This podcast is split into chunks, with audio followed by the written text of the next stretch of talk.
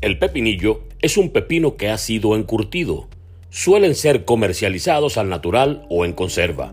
En cualquier caso, son frecuentemente servidos como una guarnición de otros platos o como una tapa o aperitivo. Pero a mí no me gusta, como no me gustan la gran cantidad de los cambios que últimamente le han impuesto a ese maravilloso juego llamado béisbol. Por eso, a mí me gusta el béisbol sin pepinillos.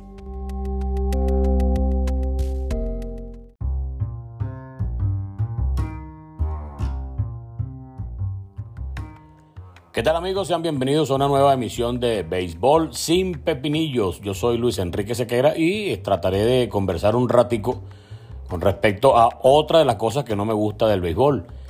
Se sobreentiende que el béisbol, aunque son bastante jóvenes, la mayoría de los que están jugando no dejan de ser elementos profesionales que deben ganar un sueldo normalmente bastante alto dentro del esquema de pagos mundial Así que el profesionalismo y las exigencias que se les hagan deben estar siempre a la orden del día.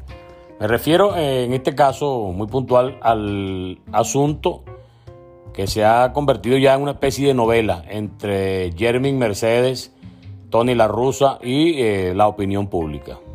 Para refrescar, un juego bastante amplio a favor de Mellizos de Minnesota contra Medias Blancas de Chicago, entró a lanzar el venezolano William Astudillo, no es un lanzador habitual, aunque ha pichado en otras oportunidades, como estos eh, pitchers de respuesto que llaman ahora para no tener que emplear el bullpen cuando el juego está muy abierto, etc. Entonces vienen y lanzan como pueden y en ocasiones terminan de sacar el inning para terminar con los juegos de pelota estos tediosos y larguísimos. Era el caso, traen a, a Astudillo a lanzar y viene Jeremy Mercedes y encuentra tres bolas sin strike a un picheo de 47 millas por hora le hizo swing y la sacó. Ya el año pasado, en la temporada anterior, habían criticado muchísimo la conexión de Fernando Tatís en una situación similar. Entonces se despejaron muchas dudas, se crearon otras tantas con respecto al bendito código de que si el juego está muy amplio no debes hacerle swing, etc. En este caso, eh, quizá no hubiese pasado de un malestar para el conjunto de Minnesota, o muy particularmente para eh, William Astudillo, porque le conectaron un cuadrangular con un juego abierto y en tres y nada.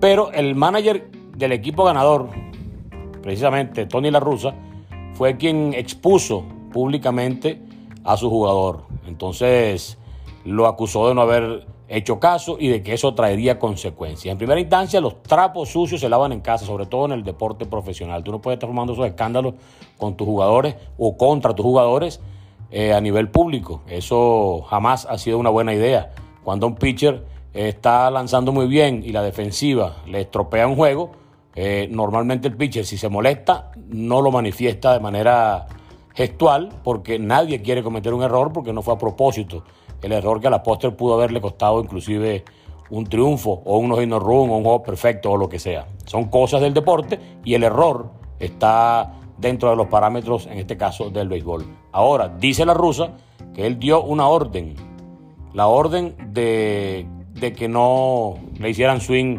a picheos de esa naturaleza para que no se siguiera abultando el score, toda vez que el código histórico de no humillar o de respetar al contrario sigue vigente. Yo estoy muy de acuerdo con ciertas cosas, pero no de que tú lo expongas públicamente. Tú probablemente has debido llamar a Mercedes y decirle, no te dije que el swing no debías hacerlo, no te dije que debías aguantarte, no, te dije que ya el juego estaba abierto. Trata de hacer caso. Eh, vamos a, respetar las directrices que se den desde, desde la directiva del equipo, en este caso desde la, desde la directiva en el terreno, que es el manager el que manda. Entonces, todas esas cosas se manejan internamente, más no públicamente, al punto de tener que hacer que el jugador regañado, en este caso Jeremy Mercedes, tenga que hablar y decirle al manager como respuesta, yo no voy a cambiar mi manera de jugar, yo soy un jugador agresivo y yo merezco eh, la oportunidad de que si me ponen un picheo por el medio, iba a hacerle swing y más nada. Yo opino que el béisbol hoy día es tan raro que no extraña que en un juego que esté 14 a 4, eventualmente puede un equipo regresar. No es la primera ni la última vez. El béisbol siempre será un juego en el que mientras haya vida hay esperanza y mientras tenga la oportunidad ofensiva, cualquier equipo con un bate en la mano puede hacer daño.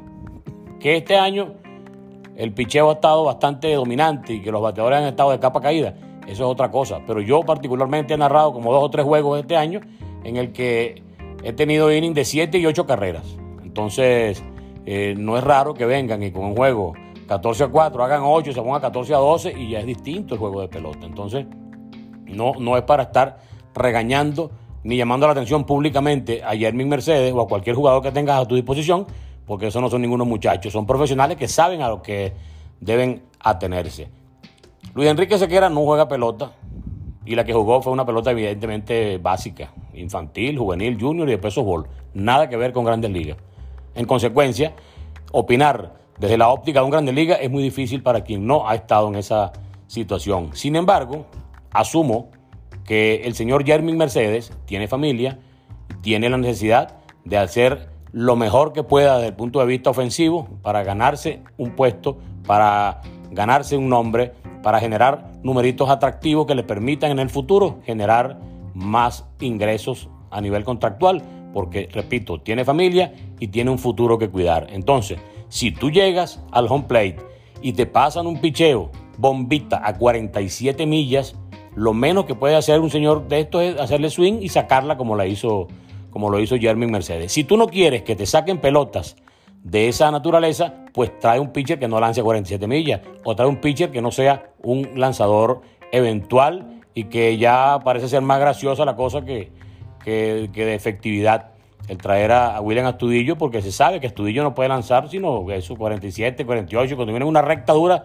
son 60 millas por hora. Entonces no se trata de que las cosas se hagan bien o se hagan mal. Se trata de que el código tiene límites y que el béisbol es uno solo. Y si se trata de hacer carreras, se hacen en la mayor cantidad posible porque nunca se sabe cuándo un equipo pueda regresar en un juego de pelota. Entonces va a decir, ah, mira, si lo hubiese sacado, no hubiese pasado este show. Pero como no la saqué porque me obligaste a que fuese out y toda esa cosa, entonces eh, no, no pudimos regresar en el juego y esas carreras que dejamos de hacer eventualmente nos van a servir en el futuro. Por eso no estoy de acuerdo con la llamada de atención, ni siquiera estoy de acuerdo con el hecho de que lo hayan mandado a aguantarse por el hecho de que el juego estaba abierto. Es béisbol y si quiere sacarlos out, sácalo. De hecho, el pitcher que el, el, el manager que reclamó fue el manager del equipo que ganó. Imagínate tú. Me parece que es una una necesidad extraña de la rusa de sobresalir y de llamar la atención, cosa que además él no necesita porque está muy probado en el mundo del béisbol, que ha sido siempre un gran hombre de pelota y un gran estratega. estratega. Entonces, este pepinillo no me gusta. Este pepinillo del código excesivo no me gusta.